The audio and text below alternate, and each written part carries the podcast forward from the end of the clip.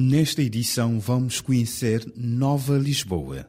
Assim, foi chamada durante vários anos a cidade do Ambo, no centro-sul de Angola, conhecida como a capital do Planalto Central. O Ambo assinala neste mês de setembro 109 anos desde que foi inaugurada pelo então governador-geral da província ultramarina portuguesa de Angola, general José Maria Mendes Ribeiro, Norton de Matos.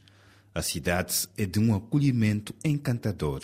Em 1998, o engenheiro Vicente Ferreira não resistiu ao seu fascínio e aceitou traçar, por orientações de Norton de Matos, um projeto arquitetônico e urbanístico visando torná-la capital de Angola e de todas as províncias ultramarinas de Portugal.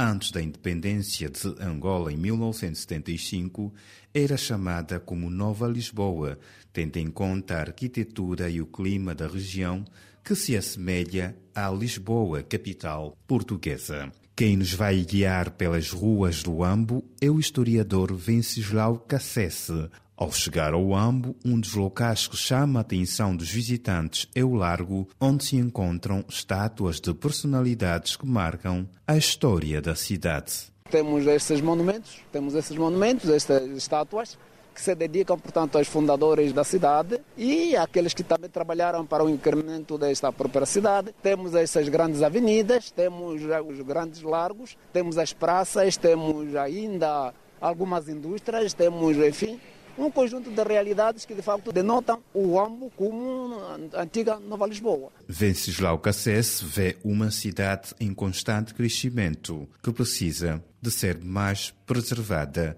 e valorizada. Continuemos a preservar eh, a memória coletiva dessa cidade e, acima de tudo, também cuidemos bem dessa cidade, cidade vida, cidade ecológica e que neste momento alberga mais população do que no tempo passado e que também alberga mais bairros com iluminação, com água em todos os cantos, com infraestruturas escolares eh, por todo lado. É um ambo em crescimento, é um ambo com uma dimensão de desenvolvimento incomparável, porque o que não tínhamos ontem, hoje temos, temos universidades, temos institutos superiores, colégios, uma pluralidade de escolas a nível de toda a cidade e de toda a província para dizer que o centro da cidade, que é o Ambo, constitui a beleza e o atrativo de todos os munícipes e de todos os provincianos e de todos quantos queiram, de facto, visitar a nossa bela cidade.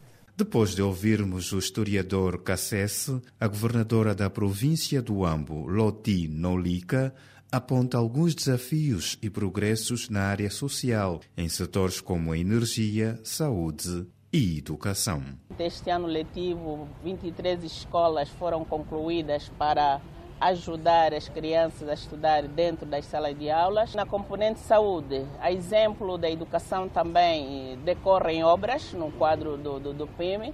Nesse preciso momento, são 38 infraestruturas sanitárias a serem concluídas que também irão dar um ar de, de além. Em 109 anos de existência, a cidade viu surgir nos arredores novos bairros, com destaque para o Canha, Benfica, Macoloco, Rua do Comércio, São José, Aviação, Cola Brinco, Bom Pastor, entre outros bairros. E um dos desafios para o AMBO é a distribuição de água potável. Foi inaugurada recentemente a Estação de Desenvolvimento da Água no Colimala. Esta tem uma capacidade de 46 mil metros cúbicos de fornecimento por dia. Houve, digo que houve avanços no casco urbano, 100% da população tem água potável. Todos os esforços estão sendo envidados no sentido de que a nível da, da, dos bairros periféricos, que ainda é gritante é, é a componente da água, vamos junto dos programas existentes da, das 41 mil ligações domiciliares, vamos paulatinamente é, responder a este grito das nossas populações. Estamos a trabalhar neste sentido com maior afinco com as empresas, eh, as instituições correspondentes na distribuição da iluminação a nível dos, dos bairros. Estamos a trabalhar neste sentido para que, de facto, nos próximos dias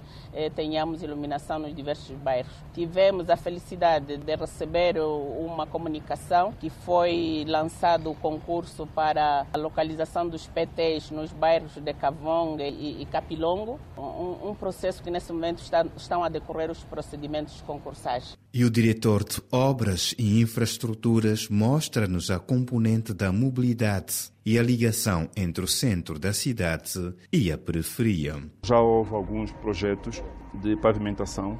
Eh, o último foi a zona eh, que nós chamamos do Colégio do Tuapandula, exatamente que é na Cidade Alta, que conheceu uma extensão de aproximadamente 2 km de asfaltagem.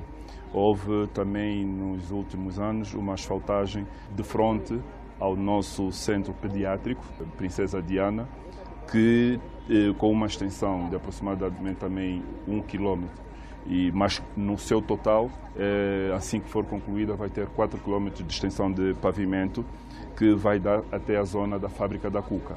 Então são os nossos os últimos projetos que beneficiaram algumas zonas da periferia. Estamos a visitar o AMPO, onde ainda encontramos símbolos como o Palácio do Governador, que na época era chamado Umbong Yewe, Palácio de Pedra em língua nacional Umbundo, estrutura construída com mão de obra local entre 1939 a 1945 na base de pedra e cimento. Era o destaque em termos de infraestruturas. Há outras imponentes infraestruturas construídas naquela época na cidade que hoje ainda se mantêm como referências como as sedes do Banco Nacional de Angola BNA, a sede do governo da província, o mercado municipal e o arcebispado do Ambo. Foi mais uma viagem pela nossa terra, Ndampandula Wambo, ou como quem diga, obrigado, Wambo. Wambo, minha terra, minha terra, minha mãe. A teus pés eu vou chorar quando um dia lhe voltar e não encontrar a malta, malta que conosco vive o desenrolar dos anos que nunca tivemos estar. Ai mãe, está aqui. Ai mãe, sou um ator. Ai mãe, desgraçou. Ai mãe.